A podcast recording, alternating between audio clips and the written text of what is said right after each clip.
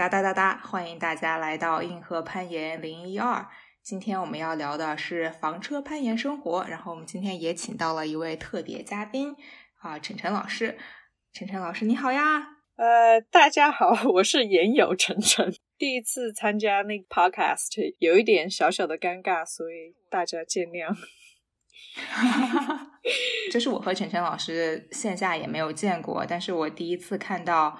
嗯，陈晨老师就知道陈晨老师这个人，是因为去年还是前年时候在玩知乎的时候，就看到了陈晨老师发了很多跟攀岩相关的，还有以及跟攀岩不相关的，但是非常户外的一些内容。我觉得晨晨老师的知乎 ID 叫做“晨晨在荒野”，晨晨是 C H E N C H E N 的全拼，然后我当时就觉得。好高产呀！因为就感觉一直都在发文章，而且文章涉及了很多不一样的话题，又有就是攀登报告呀，然后又有延场信息呀，还有很多户外用品的测评。然后后来就看到陈晨老师自己建了一个同名微信公众号，然后就跑去 follow 了一下。然后在今年哦，不对，已经是去年了，就去年年中的时候就看到陈晨老师写了自己搞了一个大事情，就。自己改装了一个房车，然后应该已经就是开上路好几个月了，所以就想找晨晨老师聊一下自己的房车攀岩生活以及房车改装经历。我想要更了解一下你的这个攀爬状态，就比如说你爬了多长时间，是怎么样入到攀岩这个大坑的呢？嗯，最早的时候我比较喜欢就是单板和徒步，然后我自己自己一个人去徒了挺。多地方的，然后慢慢就觉得说徒步不好玩儿，你知道吧？就一直走走走。然后一六年的时候，呃，那时候我在一个就是做品牌的公司，然后我们有一个工作是是要去采访一些好玩的事情，然后做一个叫城市青年的品牌。那时候正好我的朋友。呃，那时候是我的同事，然后后来变成我的攀岩搭档大武，我们就去采访了一个他的那个呃自由潜的一个朋友开的岩馆，我们当时是四个人去的，呃，后来就我和大武每周我们就去，每周去，每周去，然后去了一年，然后我说哟哥们儿，好像我们还是挺喜欢攀岩的呀，然后我们就。越爬越久，越爬越频繁，就入坑越来越深，买了越来越多的装备。算起来第五年了吧，其实也不多，我觉得也不长。重庆叫老板凳儿，就是那种老油条、老盐友，他们比较资深的挺多。对，像我们也五年。五年六年的新人吧，啊，就感觉都很破圈，就是可能是因为喜欢先开始喜欢其他户外运动，然后才接触到了攀岩，然后发现攀岩才是真爱。那还现在还有在玩什么其他的户外运动吗？单板还是有，然后也冲浪，但我冲浪冲的特别特别差。基本上是浪冲我，并不是我冲浪。就每每次去冲浪，就感觉自己又去了一趟滚筒洗衣机，被翻来覆去的。呃，然后登山吧，偶尔也。我觉得登山跟攀岩其实算是一个方向的，只是说就以前的时候，他们把攀岩这一块单独拿出来了嘛，训练基本上就是这个样子。好的，那那陈晨老师现在是在美国对吧？对，是在美国的重庆也有，所以现在应该是属于嗯放假。那对最近的生活和攀爬有什么安排呢？最近爬着爬着发现吧，我以前一直说服自己说。自己的耐力不行也没关系，但是最近发现必须要正视这个问题，因为我很很讨厌训练，就是我一直告诉自己说，那个 Chris Sharma 也没有在训练，是吧？别人爬的那么好，从来不训练的一个人，然后爬到金字塔的顶端，万一我一不小心，就是也不训练，能爬个幺三也不错嘛。然后我就一直没有在训练，哦，我还没到幺三，那那是我的梦想。但最近发现不行啊，很多线就是动作能过，就是连不上。正好现在也也没法出去攀岩的时候，就自己多练一下，吊一下直立板啊，然后多拉下引体啊，干干啥的。不过我们下下周又要出去了，所以还是挺开心的吧，算是新年动力。对，赶紧练好了出去玩。准备去哪里啊？心里想的是加州，就是 Joshua Tree 和那个 Rare Rocks。但现在疫情的情况挺严重的，所以还是有点担心吧，不知道能不能成型。心里想着，如果能成就好。所以去年以及这个 ongoing 就还在发生的这个疫情，对你的生活和攀岩都有一些什么样的影响呢？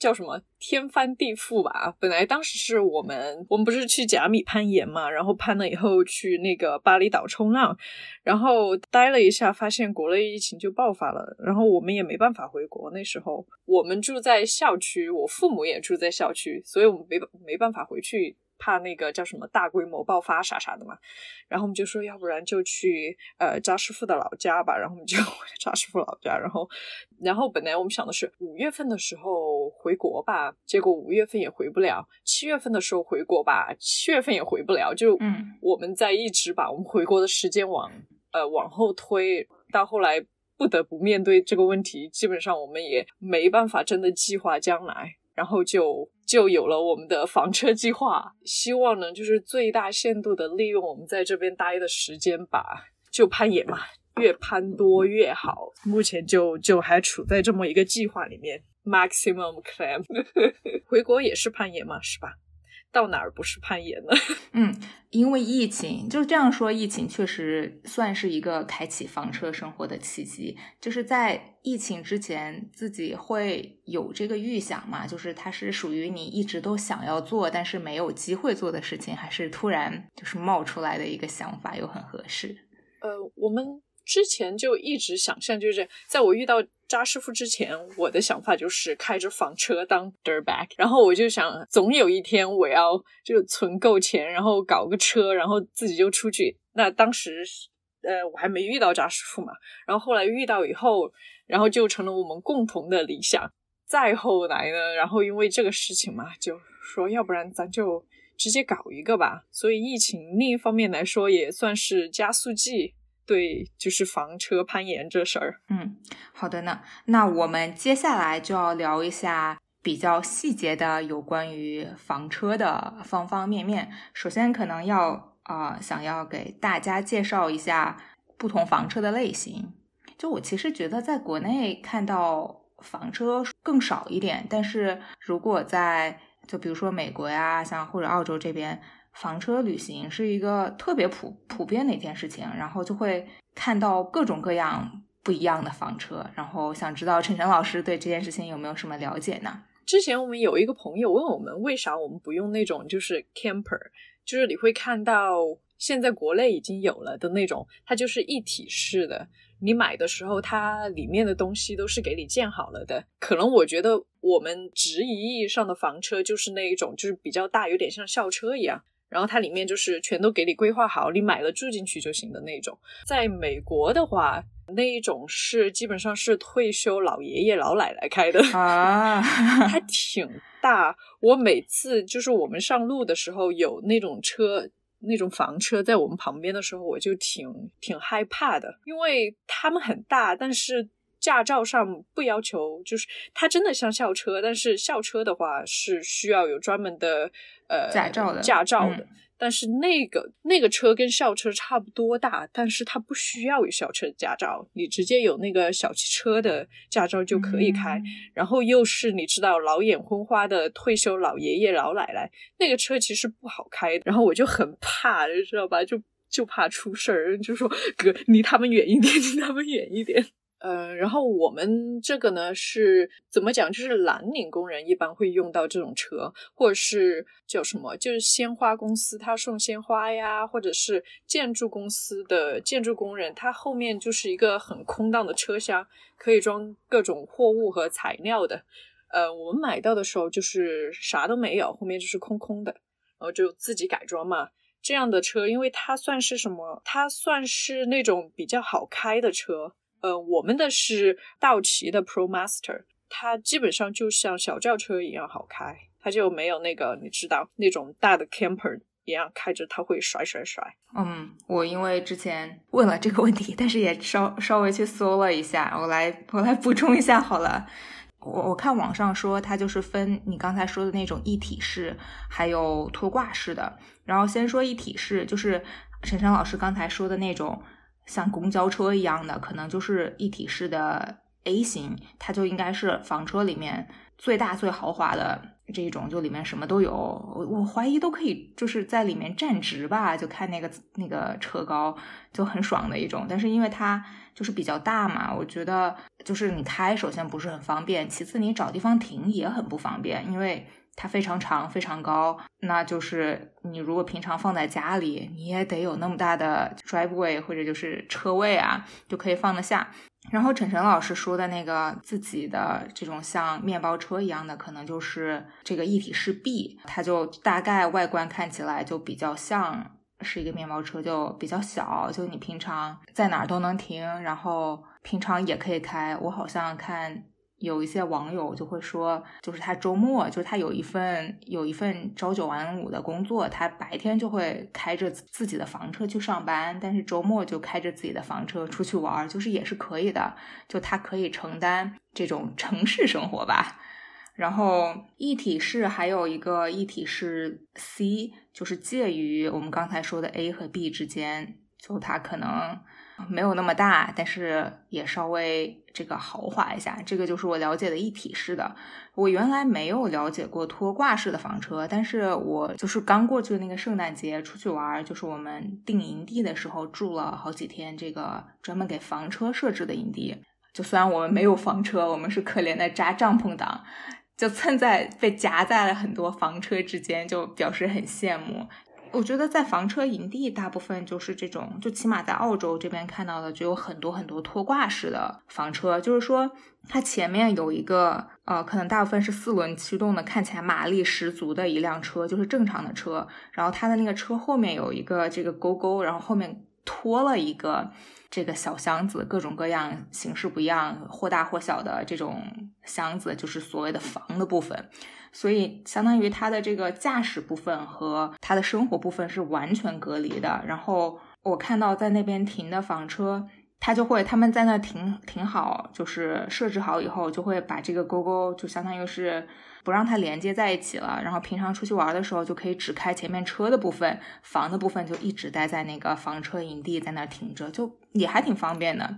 然后它也根据它后面拖的那个东西有多大、有多豪华，分不一样的形式，就我觉得还挺酷的。我觉得它这种还是挺好的。如果他要就是长时间的待在某一个某一个营地里面的话，他就可以沿着以营地为中心，就自己开车去玩嘛。嗯，挺好的。但是我觉得就是好像大部分攀岩的人都会选择就是这种面包车样的房车，或者更豪华一点，就是那种。比面包车要稍微大一点的那种一体式的房车，就可能也是考虑要开去山里，这种路可能也不是特别宽，也没有地方停的一个一个地方吧，我猜。我觉得是另外那种，嗯，trailer 就是拖挂式的那种，可能山路的话可能还够呛。如果他们要走那种，我听扎师傅说过，就是已经固定，你买的时候啥都有的那种嘛，它的材料还不是特别好。看起来特别豪华，但是实际上它用的材料和什么就是那种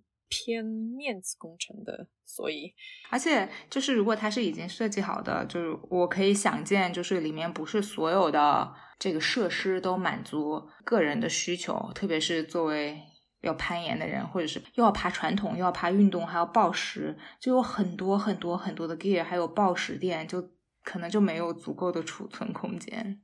是，我觉得是。嗯，我突然想到那个也有呃，也有用那个奔驰的奔驰的房车，我们看到好多次，也是面包车改的。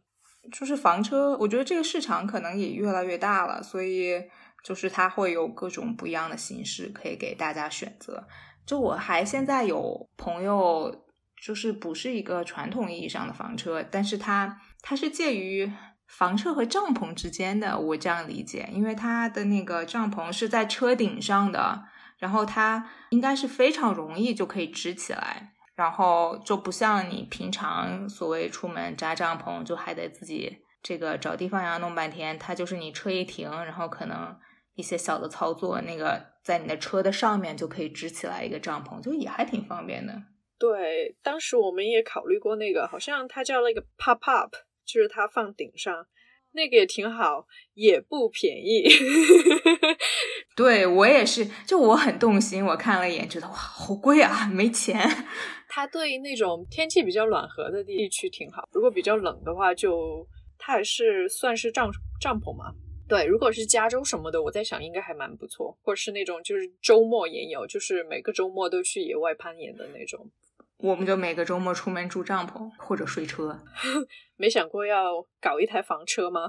就其实也是一直都都有想，但是现在觉得没有那么大的动力吧，暂时还。对，不过你们那那边的话，如果就是疫情还好的话，也也也 OK 啦。呃，也是在想说，这样我们接触到人比较少。觉得现在这个时间，呃，好处房车好处就是能减少跟人接触。不过整体攀岩来讲，跟人接触的都都都还好。我们是因为澳洲这边就是墨尔本附近的岩场非常偏僻，就是非常荒野，in the middle of nowhere 的那种感觉，所以就是如果你要住在。旁边的镇子上的话，开车也还是要半个小时到盐场。然后有的时候就觉得，哎呀，我就想住在盐场底下。是，我也觉得离盐场越近，睡得越多早上。所以晨晨老师选择这个房车的类型，我觉得还是挺符合，就是我对一个这个攀岩的人的这种需求的预期的。然后我还想问一个问题，我知道晨晨老师的房车是有个名字的，叫做 Vincent。有没有什么选这个名字的故事可以跟大家分享呢？哦，因为不是那个画家嘛，文森特·梵高 （Vincent Van Gogh），然后我们想的就是 Vincent Van Gogh，是一个很冷、很冷、很冷的冷笑话。当时我们想了很多，然后就说，哎，要不然就叫一个很人名儿的人名儿吧。好像大家是不是都有给自己的房车取名字的这种这种习惯？有吧？今年夏天的时候，我们在那个北卡工作的时候。就是每一个队伍都都有一个房车和一个那个 trailer，每一个房车都有名字，然后他们有叫什么范海星的呀，不是也有那个 van 在里面嘛，也是谐音梗，然后还有什么叫 milk jug，就是喝喝牛奶的那个瓶子，对，就是各种各样的名字都有。嗯，好的，那那我们接下来来聊一下就是房车的改装，因为陈晨老师的这个房车。就是刚才好像也说过，就是买回来的时候，就是后面全部都是空的，就大家可以想象一个一个面包车，然后后面也没有椅子，就什么都没有，只有前面的就是驾驶座和副驾驶座后面都是空的这样的一个车子。那么就想问一下，改装的时候改装的思路是什么？然后大概如果我想要改装一个房车，它的步骤是什么？然后大概需要多长时间去改装它，我就可以拥有一辆房车了。我们的思路就是极简吧，能符合我们最基本的生存需求就行了。所以，我们第一期的时候，我们把那个 insulation，就是就是把保温层的那个装了，因为不是车本身它是一个铁盒子嘛，如果你不装什么东西，把它跟外面的。天气隔绝起来的话，它就完全跟外面天气差不多。如果是夏天，就会变得很热，因为炙烤；然后冬天的话，就会变得很冷。我们当时就说，那我们先把这个搞了，因为它需要你把墙上的本来的那一层塑料啊，或者是干嘛的，把它卸下来，然后在墙体里面塞泡沫，或者是塞其他的东西。它是有专门的一个那个保暖材料在里面的。然后再把墙封起来，所以那个算是第一步吧。其实应该说，如果是装墙的话，电路也可以在那时候做，但我们当时没做。我们当时想的是，我们也花不了啥那个电嘛，所以我们就直接用平时开车的时候充一下手机啥的就行了。好，然后。墙做了以后，我们就做了一个一张床。那时候就想说，终于不用睡帐篷。然后两年前的时候，我们去日本的时候租过一个房车，那个房车特别小，好像是轰打的、丰田的还是啥的，它就特别小。我们在里面煮饭啥的呀，我都要就是弯着腰。然后扎师傅就更惨了，就当时我们就想说，我们之后自己有房车的时候，就一定要能在里面站着。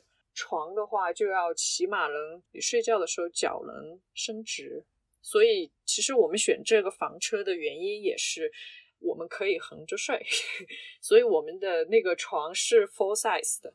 然后床下的空间就放一些，就是所有的装备我们都放在床下了。好，然后有一个厨房的，说是厨房，其实就是一张厨房的那个灶台加柜子，然后有个水槽。当时我们就只有这这几个东西哦，还有一个那个 cooler，就是保冷箱，其他就没啥了。那是我们第一期的时候，我们也开着去了挺多地方攀岩的，也也很好了。当时就想说，也不用每天搭帐篷或者干嘛，然后煮饭也挺方便的。我有一个问题，所以那个时候相当于是房车里面是没有电器的，就是冰箱是用 cooler 保冷箱替代的，对，就完全没有任何电器。做饭也就是用我们平常就是也是露营的时候用的那种煤气炉子嘛。对我们呃，我们当时用的是那个 MSR 的。呃，rocket pocket pocket rocket，我也不知道是 pocket 在前面还是 rocket 在前面，反正它就是一个很小的露营的那种折叠的炉子。那时候其实也挺好的，我觉得，嗯。然后我们现在换成了一个也是露营的炉子，呃，稍微大一些，它有两两个地方可以生火。我好像看你的那个公众号文章里面，就是看到你们有一个那个，就厨房里面有一个洗手池，就可以上下水。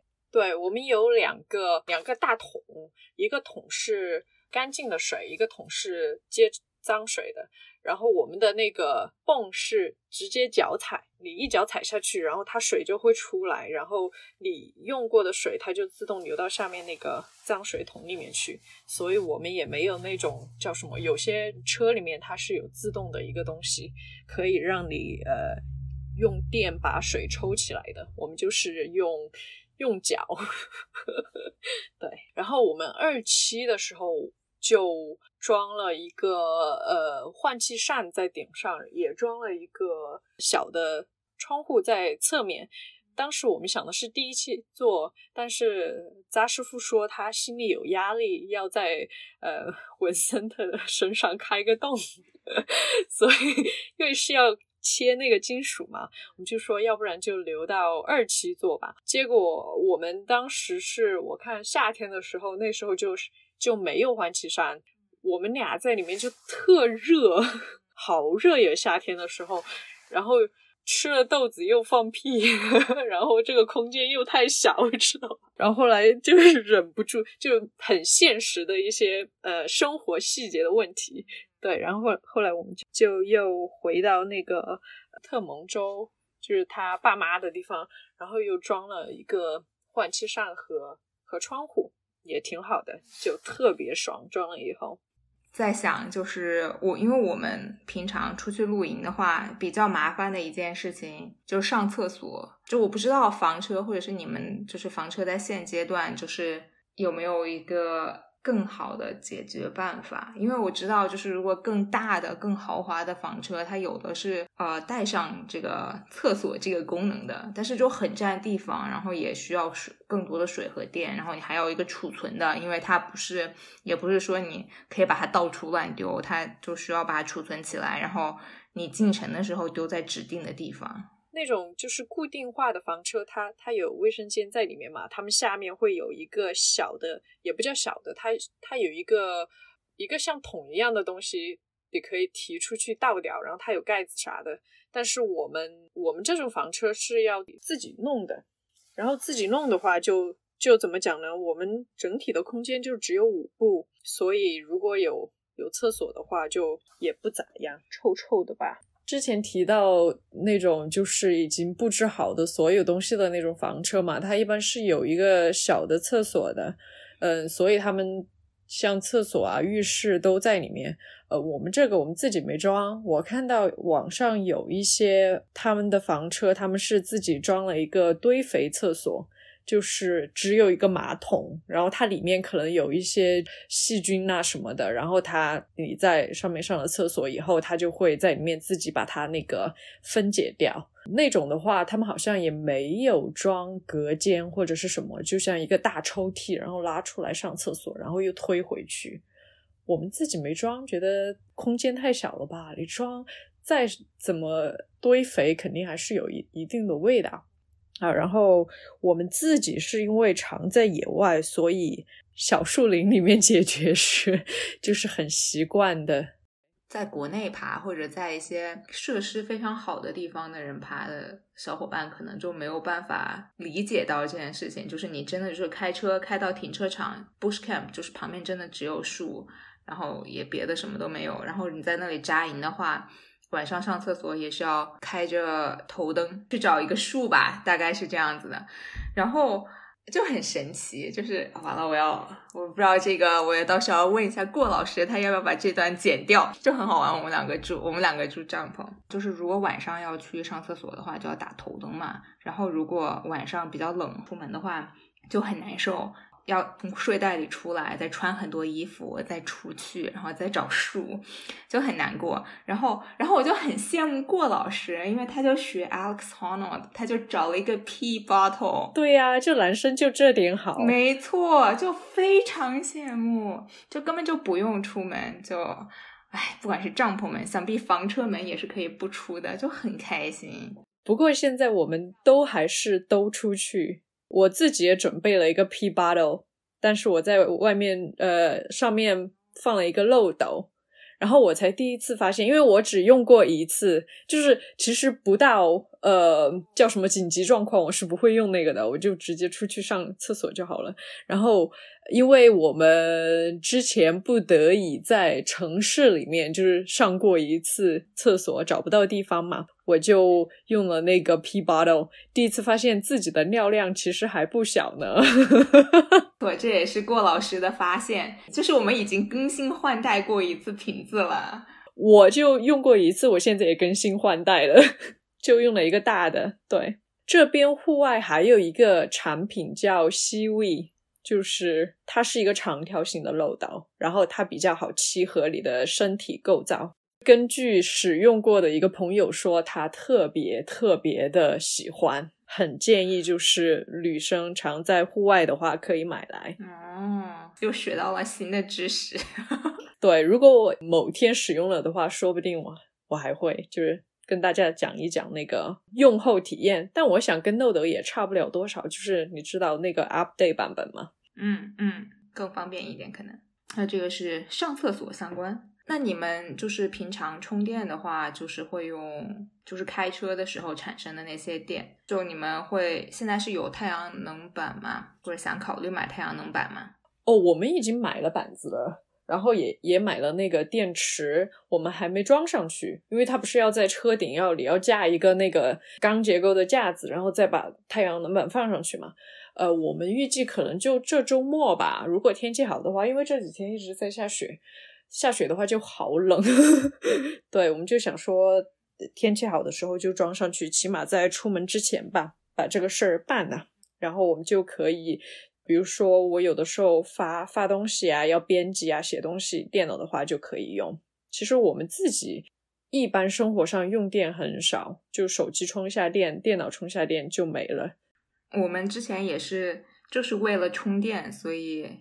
好吧，也不是就是为了充电，但是充电是很大的原因，就跑去跑去房车营地，还找那种有可以充电的那个营地，因为房车它很多都是要接电接水的嘛，它在营地相当于补给，也算是补给过程，所以就会接电接水。然后我们就真的挤在了不同的房车之间，偷偷拿一个接线板在那里充手机和充电呢，就很可怜。但它的那个，它接头是一样的吗？因为这边的那个房车，它它接的那个，它接头好像不太一样。它那边就是一个正常的三相的一个插座，然后它就只有一个口，就是一个 power 的 side，它就一个口，然后你就可以自己接个接线板出来。我们有个朋友，因为我们之前在。George Lake，呃，乔治湖那边攀岩的时候，它就是完全是荒的嘛，那一片全是那个国家公园啥啥的，就很荒。早上的时候，他们就拿了一块就是那种移动的太阳能板的，有点像那个呃 Go Zero 那种感觉，就架在那个地上。因为我们在做早饭嘛，就我们俩，因为我们自己有一个那个太阳能的小灯，露营灯，然后我就跟那个朋友，我们俩就吃着饭，然后等一下跑过去移动一下，然后跑过去再移动一下，就跟着那个太阳的光斑移动。嗯嗯，就是我们说了一期和二期的改造，那之后有没有觉得还有哪些地方可以改进自己的房车的呢？目前的话，就是之后我们会装太阳能板嘛，然后扎师傅的想法是未来的。可能是近期未来或者是远期未来会用要一个小冰箱，因为现在我们是用的 cooler。对我自己是很想要一个能够写作的一个桌子，因为我们现在还没有。我一般 都是趴在床上啊，或者是呃站在那个灶台前面啊。但我们目前的话用的不太多嘛，我们有的时候还是可以回来写，因为我需要那个网络的环境。我们在外面的时候没有网络。对，所以之前用的不太多，之后的话，可能我们更多的时间会在房车里面的话，我们就需要就是一个叫什么 WiFi 的一个环境和一个写作的环境吧，可能那个我们之后会再加补上去。嗯嗯。那我有一个问题，就是如果要加冰箱的话，你需要重新走这个电路吗？我们的想法是我们做弄太阳能板的时候，我们就把电路铺在那儿。然后到时候就规定一个地方，大概在这个地方，然后我们就把它弄上去。不过现在的问题就是，呃，房车生活跟很多不一样，是那个你开车的时候东西会滑，嗯，对，你必须把它放在一个较为稳固的地方。很多东西我们就是它重是重，但是它有的时候急刹车干嘛的还是会滑，我们就在底下放了一个那个防滑垫。但是像 cooler 什么的，有时候我们。用的东西吃的差不多，它有点空空的时候，它还是会滑动。就我们今天刚刚回来的时候，突然有一个呃鹿在路中间，然后鹿在路中间，就有一只小鹿在路中间。哦，我们前面的车突然踩了刹车，然后我们不得不踩刹车，然后我们的有一些东西，平时其实不会滑动的东西，就全都哗啦一下就逼近我们。这样的事情还是还是挺不少的。嗯嗯，我之前有看一些房车改装的视频，也是说怎么样把所有的东西都固定住和收纳好，就是其实还是个挺复杂的事情。就有的人连那个抽屉上面就肯定都还是要加那种锁的。对，要不然一晃抽屉都能飞出去。我之前肯定也还看到有人说什么做完饭忘记忘记收菜刀，然后一开车那刀都插到了那个门板上的那种感觉，有点吓人呀。反正就是也太吓人了吧。我觉得这个有点可怕了。不过嗯，就是房车里面可能这种东西的固定确实还是。需要很仔细的考虑的一件事情，是因为我们空间有限，所以就平时的话就就没办法把东西就是随便放，所以每一个东西都有每一个东西，它就它的自己的生存空间嘛。你要随时随地就要有一个收纳的那种想法在脑袋里面，所以就拿这个东西，然后你就要原路放回去，这也是比较不一样的吧。就我觉得，其实可能对于。主要生活在城市里的大家，可能就不太有机会看到房车。就是对房车的这种可能更直观的印象，是看那个电影，就是里面那个。Alex Honnold 的那个房车，对，我们的车跟他一毛一样，没错。然后他的那个，他那个上面不就是 Free Solo，后面他还在他自己家吊直立板嘛？然后我就，就是我有一种可能，我梦想中的房车里面就需要有一个同样的直立板挂在那里，就有我有这么一个一个执念。嗯，我们直立板都买好了，但我们就不知道怎么挂上去。其实他挂的那个地方我们也能挂，但是挂了以后我没问题用那个东西。但扎师傅的话，他屁股就快到到那个 地面了，而且他有点想要，他想要做那个叫什么拉起来，pull up，体向上，就他想做那个，但你又做不了嘛，因为空间那么大，你拉起来就撞到头了。所以我们现在还在想到底要怎么弄，因为我们已经有了，只是就是装上去的问题。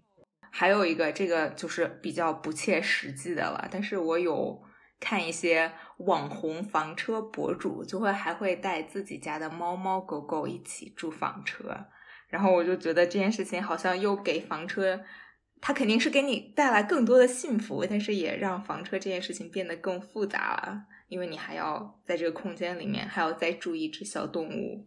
但也是我们的梦想，我们已经把我们未来的猫猫狗狗的名字都想好了，现在就 就等他们入住了。但另一方面来说，因为空间真的很小，所以呃，目前因为我们自己也不稳定嘛，所以我们还在还在等待一个合适的时机。对，我在想，狗狗会不会比猫更容易适应房车这个空间？因为就是如果你首先你要如果养猫的话，你还得就是它猫砂盆可能也需要在房车里，因为我原来自己养猫，现在我的猫在我爸妈家住着，就是真的很难闻，然后我就没有办法想见在这么一个小的空间里面如何 处理这件事情。我们的想法是，如果有一天我们要养的话，我们就得从从很小的时候训练它在。外面上厕所，就我们不给他准备猫砂盆这个东西在车里面，但目前来讲的话，就是一个美好的愿望吧。好的呢。然后，因为扎师傅他父母家有一只猫、三只狗，就是全是大型犬，就是比特犬。和那个罗威纳就是全是大型犬，所以目前我们就是想要撸猫撸狗的话，还是伸手就来，就还好。嗯嗯，好的呢。希望以后有这个 upgrade 的空间，然后我们可以再来聊一下这个有有宠物之后的生活。是，祝我们都是有猫有狗、猫狗双全的人。哇，那现在就是有房有车有猫有狗，好吗？就很人生赢家。算是吧，什么都是都是一半一半。然后我下一个问题是，房车给我的感觉是一个还比较自给自足的一个体系。那么多长时间你们需要进行一次补给呢？就是或者是换水呀，或者是买吃的呀，或者是要洗澡呀？就是因为各种各样的原因，多长时间可能需要？一个跟其他、跟外界交流物质的一个机会。目前的话，我们去像是去那个红河谷，就是去的话是每周到村里去补给一次。不过其他情况基本上也都是每周，但我们也没有试过很极限的说，比如说两周啊、三周什么的。我觉得应该都是没问题的。对目前来讲的话，水这一块那个是几几加仑的水哦，我都不记得了，反正还是挺多的吧。喝的话，我们也有那个小药片儿，如果我们需要就是没水了，也可以在溪流里面接了以后进水也没问题。吃的话，啥啥的也有罐头啊。我们有的时候会准备一些罐头。扎师傅他比较喜欢就是按吨来算买啥东西，所以就比较精确嘛。我自己就是那种，我就很想去超市大采购一番，然后就说，哼，就买这些，然后到时候看这样子煮嘛。我就是那种人 比较随意一点。那他要那样做，他负责嘛，就就无所谓。哦，我和郭老师，我们 camping 的时候也是，就是比较长时间 camping，他就是按他每天要吃多少卡路里，每顿要吃多少卡路里，要吃什么东西买的，然后我就随便买，然后就这件事情好像后来也没有很严格的执行，然后可能就是最近有一次，呃，他说他不想吃面包，就他不想吃金碳。所以我就没有买金碳，我就也没有给我自己买金碳，因为就东西大家都一起吃，就很难说你真的做界定，你买了一个东西只是我的，或者是买了个东西只是他的，所以我就没有买面包。然后他后来就那天后来因为其他的事情跟他吵了一架，然后他最后反思，肯定是早上没有让你买面包，所以就一整天都 grumpy。你们你们一般是吃啥呀？你们会就是很在意就是吃饭这一块的，就是讲究吗？还是说就？都 OK，没有，其实没有。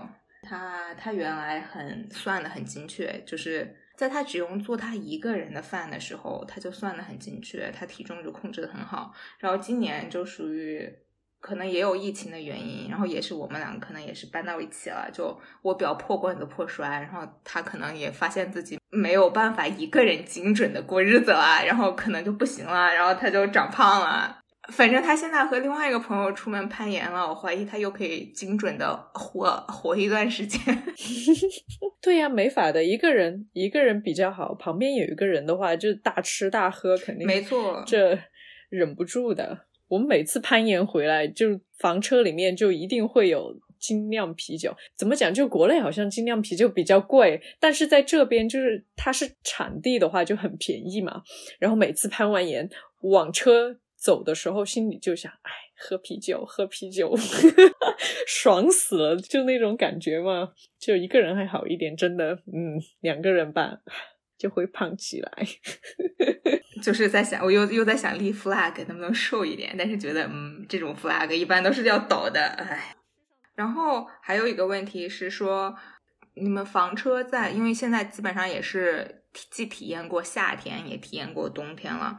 那么在这两个不同的季节，就是体验以及配置啊、维护方面有什么不一样呢？因为我之前有看到其他的人说。就是可能也跟地域有关，就是在一些可能他们在加拿大，然后就是冬天非常冷，有很多房车，如果你不做特别的维护的话，它甚至是没有办法在过完冬天以后还可以正常使用的，因为水管呀这啊那的有可能就会被冻裂了。所以就在想，嗯，你们这个有没有什么 tips 什么的？夏天的话，我们自己做了一个带磁铁的那个纱门，就可以防。蚊虫进进来呀！之前我们出现一个问题是，我们在那个营地上的时候，因为疫情嘛，我们和朋友一起攀岩，所以当时我们吃饭的时候，我们就坐在车里面，然后他们就坐在车外面稍微远一点的地方就聊天呐，吃东西，然后老鼠就跑进来了，然后我们都不知道，一直到晚上就是半夜的时候听到那种。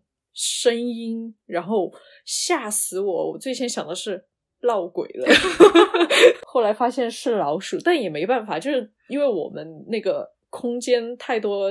地方它可以藏，所以我们也就只有第二天的时候，我就把车门打开，然后放了一个那个呃捕鼠器，然后还是用的奶酪，就像以前看那个猫捉老鼠的时候 放奶酪的那种感觉。然后后来它自己跑掉了，就还好。然后夏天的话，后来我们就不太敢，就是把把门就敞开，就像那种你看到 Instagram 上面他们有那种照片，开门见景什么的。那时候我心里就在想，会有老鼠哟。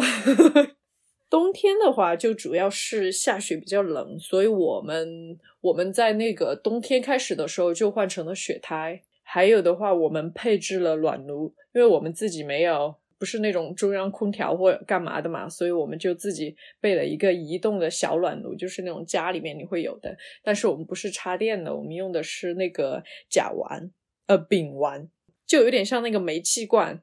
然后你用完以后可以去五金店什么，他他给你再填满的那种，所以那也是另外一个原因，我们要那个换气扇，换气扇，换气扇，因为它可以让那个空气流通嘛。我们还装了一个小的那个探测器，对，如果漏气的话，它就会哔哔哔哔。对，其他，呃，其他的话，管道的问题我们也也发现了，就是。它水会结冰了以后，把那个管道撑坏嘛？呃，我们现在的话就是，我们就没在用水这一块。我们住在呃室内的时候，我们没用。之前有更多家人来的时候，我们没办法住在房间里面，我们就住在呃房车里面的时候，我们也没在里面用水。我们就把整个那个脚泵吊在了旁边，让它水全都全都流掉以后，就不在里面积累。它就不会把东西撑坏嘛，真挺冷的，但很爽。就是你早上睡到不想爬起来，因为外面又很冷，然后你被窝里面又很暖和。嗯，那我觉得我就没有什么特别细节的有关于房车的问题想问晨晨老师了。我想问一下更广泛一些的关于房车和房车攀岩的生活的问题。就首先就是你觉得这种。通过房车来攀岩的这个生活的优势和劣势分别是什么样子的呢？我自己是觉得特别好，就可能是我觉得是攀岩里面最佳方式了吧。就是如果说你要将攀岩作为你生活最最最重心的事情的话，那房车肯定是一个，就是等于说是移动的家了嘛。你也可以及时得到补给，然后休息也特别好。所以我是觉得以这样的方式，如果大家想要考虑的话，是一个很好的方式。但也要想到说，因为本身房车空间很小，那你肯定说也有的时间是你没法攀岩的时候。有没有想过说你怎么度过那段没攀岩的时光，或者说你会不会把你自己就是调整到说我更多的时间就在攀岩上，那其他的事情就。不相关的事情我就无所谓，那房车的话就很好，可以支持这样的想法和生活方式。其实我发现之前有没有聊到的，所以想在这里再问一下，那就是房车改装的这个前期投入，就相当于是时间成本，大概是什么样子的呢？就是我，比如说我想有个房车，我需要花，比如说三个月去改装它，然后我就可以开着它出门了嘛？嗯。三个月的时间其实还蛮长的诶，我们第一次改装到就是可以住在里面，呃，也就三周的时间吧。然后其他的东西就是后面零零碎碎再加一些东西。我觉得更多的是前期的准备和做一些功课，就是在网上啊，或者是你要购买想要的材料啊，你要想好怎么做。可能前期的工作比你真正开始做的。呃，工作要要多很多，我们自己没花到很很长的时间。再就是改造房车，也可能是因为我们做的比较初级吧，我们也没有装很多，像他们很多人装了一些柜子啊，或者是他装了一些就是比较比较 fancy 一点的东西，我们都都没有加上去。我们的墙啥的都都连漆都没有，就是那种胶合板，因为我们也想法就是就是为了攀岩嘛，我们。生活的重心就是这个，也没啥其他的东西，彻底当 dirtbag，dirtbag。喂，为什么我说话有一股奇怪的口音？所以我们就就没有没有装其他的东西。我也看到有一些他们直接是买来以后，然后就开出去了，自己也没改，就在车厢里面丢了一个呃床垫就出去了的也有。我们碰到过很多，还有一些是他把自己的一个。都不是一个呃房车，还就是一个像 SUV 什么的，他就把后面那个呃行李箱的部分改了一下，然后那个行李箱改成一个对，你可以放一些你的装备，然后你也可以把抽屉拉出来当厨房，然后睡觉的话就把它后面的那个椅子放下去睡，对，就也有很多这样那样的呃方式吧，我觉得其实都挺好的，嗯，就我觉得其实。大家很多攀岩的人脑海里面其实都有这种这种美好的愿望，就想以后有一个有一个房车，然后不用工作了，就开着到处去攀岩，就是大家都想吧。然后就想进行一波劝退行为，也不叫劝退行为啊，就是因为你平常看到一些房车博主都会展示给你，就是房车里面最好的这一部分，然后我们就想要来聊一下房车。就是开展房车生活之前，你要考虑到的有可能会遇到的一些阻碍或者是不舒服的地方都有哪一些呢？嗯，空间吧，其实空间比较小，房车，所以所有的东西都必须要整理，而且呃，如果你要出去的话，其实我觉得房车一个人、两个人都还好。但就是如果有矛盾的话，会会很麻烦。目前来讲，我们还没吵过架，不要乌鸦嘴。所以整体来讲还是好的，因为因为房车就那么大，就是如果你要吵架的话，一个人还要出去是吧？你给我走，然后那个人就得 摔车门，然后出去一会儿。哎呦，天有点冷，我还是回去吧，那好丢脸呢。那怎么办？就是这种情况。空间是一个问题，另外的话，长期在路上可能会遇到一些意想不到的事情，比如说安全上的呀，或者是就是呃车坏掉了咋办呢？因为你坏掉了，车是没了，你房子也没了，你要住哪儿啊？就无家可归了哟。它其实有有一些风险在里面。我倒是觉得说，如果大家想想真的就是要开始房车的话。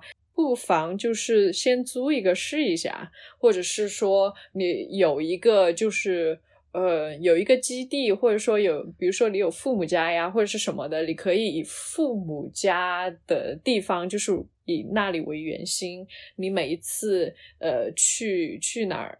或者是为期半年呐，为期几个月呀？你知道，你还可以，就是万一有什么事情，你还有一个后方营地，或者是有一个后勤能够就是支撑你，那样会比较好一点。有的时候会，比如说营地营地满了呀，或者是什么临时可能会半夜的时候开着找不到住的地方，这样的情况也是会出现的，就是。大家都爬了一天，或者是滑了一天的雪，然后累死了，然后找不到地方停车，或者是你停在什么地方，心里没底，怕万一就是会出个啥事儿，别人会赶你走，或者是麻麻的。对，这种也是也是会出现。嗯，其他我觉得都还好。有一个事情，之前其实我觉得这个事情吧，不算是所有房车生活都会遇到，但可能就是跟车有关嘛，就是驾驶。前段时间我们我们出去攀岩，然后开车回来的时候就特激动，我们俩就一直在聊关于就是攀岩的事情，聊得好激动，我们就没有注意看路，然后就就是一个下坡，然后它下坡是一个梯形，就正好那个下坡的点在那个梯的那个竖着的那一根上面，所以其实我们。驾驶下去以后，我们是要转弯的，然后我们俩就太激动了，就是没刹车，差一点就冲出去了。然后我们所有的东西都哗涌向我们，就把我们吓得嘞。然后就说：“天呐，天呐，还好没冲出去。”其实就是在路上嘛，就就有呃各种各样的一些可能性，所以可能要更随机应变和更小心谨慎一点。嗯。我我现在听，我觉得也是，就是哪怕前期做了再多的功课，就是真正使用的时候，还是会发现这里那里一些让人觉得吃惊或者是没有想到的事情，然后再需要就有一种需要有一种可以当场解决问题的能力，觉得还是嗯还是有一些有一些门槛的。是，我觉得是。那你们使用过程中，就是有什么特别出乎意料，或者是？有意思的故事可以跟大家分享吗？我们前段时间车门被冻上了，这边太冷了嘛，就是到零下二十度，然后我们就开不了车门了。我们在外面，然后回来的时候就就咋办呢？我们车门打不开呀，就我们俩就在外面，就还好我们的那个远程开。启动车，然后我们就在外面站站了几十分钟吧，就让那个车自己热起来，然后把那个 门旁边的那些把门冻住的化掉，冰化掉以后，我们才打开了门。就这种，我们是自己真没遇到。我我原来在在美国住过三年多，然后我就记得有一次我租车在芝加哥，也是零下二十度，然后就是那个钥匙都没电了。就是它的那个电池不行了，然后也是打不开车，就好冷啊！我出去玩了一圈，特别特别冷，说我要在车里面暖和一下，然后发现开不了车门，好难过。然后也是把那个钥匙放在脖子那里暖了五分钟，然后电池回过神来就才开的门。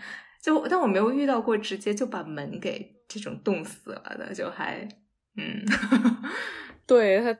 真的就冻上了，我就觉得很奇怪，而且是我们就是前一天晚上睡觉，然后第二天我们出门以后回来的时候，我就发现我们车窗的里面的车窗还不是就是靠室外，是靠车厢里面那个车窗上面已经有那个霜都结上去了，然后我就想，天呐，里面是有多冷啊！然后就那天就开不了门。而且我们也是第一次发现地板可以那么冷，就是我们一般是我们会脱鞋嘛，就是进房车以后，然后我们就就没办法穿着袜子，穿袜子都没用，就是冷的嘞。第一次发现那种寒从脚起的感觉，所以我们就买了两双那种羽绒室内室内鞋之类吧。那个 我们一直想骗那个就是。S 美是杂师傅他父母的猫，然后我们想一直想骗他进进我们的那个房车里面，说你想不想当一个 van cat 呀？就隔两天我们就会捉他到到我们的车里面，然后他会在里面晃一晃，然后就走掉。嗯，其实房车还是挺多好处的，就是有的时候你会开，我们有的时候会开，就十个小时或者是几十个小时到另外一个地方去攀岩或工作嘛，那种就很长的时间，我们就可以直接开到那个服务站，然后就熄火。然后就上床睡一觉，我觉得这就是很爽的，对，就很爽的事情。或者是有的时候我们从从那个超市出来嘛，就攀攀岩以后的补给，我们就直接在车上就可以做东西吃，然后吃了以后，然后再开回营地。房车比较方便，就还是有有有挺多好的地方。嗯嗯，特别现在疫情的时候，就他可以自给自足，就。尽量可以减少跟其他人的来往，也很也很好。对啊，我是觉得其实这方面是真的真的比较好。我们也怕真的就是现在美国这边疫情太严重了，太多不长心的人了，所以能不去加油站或者是不去哪上厕所，自己在在树林里面解决就自己解决吧。能不和人接触就不和人接触。对，嗯。好的，那那谢谢晨晨老师。我其实之前也有想找你聊这个户外领队的相关的，就是聊这个话题的。然后我本来想两个话题一起聊，结果发现写完房车的这个话题的一些大纲，就我想问什么，就觉得完了，这已经要聊好久了，估计没有时间了。那 以后有机会再来找晨晨老师。嗯，下次下次。好的，呢那就祝你之后旅途愉快。嗯，好，谢谢你也是，新年快乐，新年快乐，嗯，大家拜拜，我们下次见。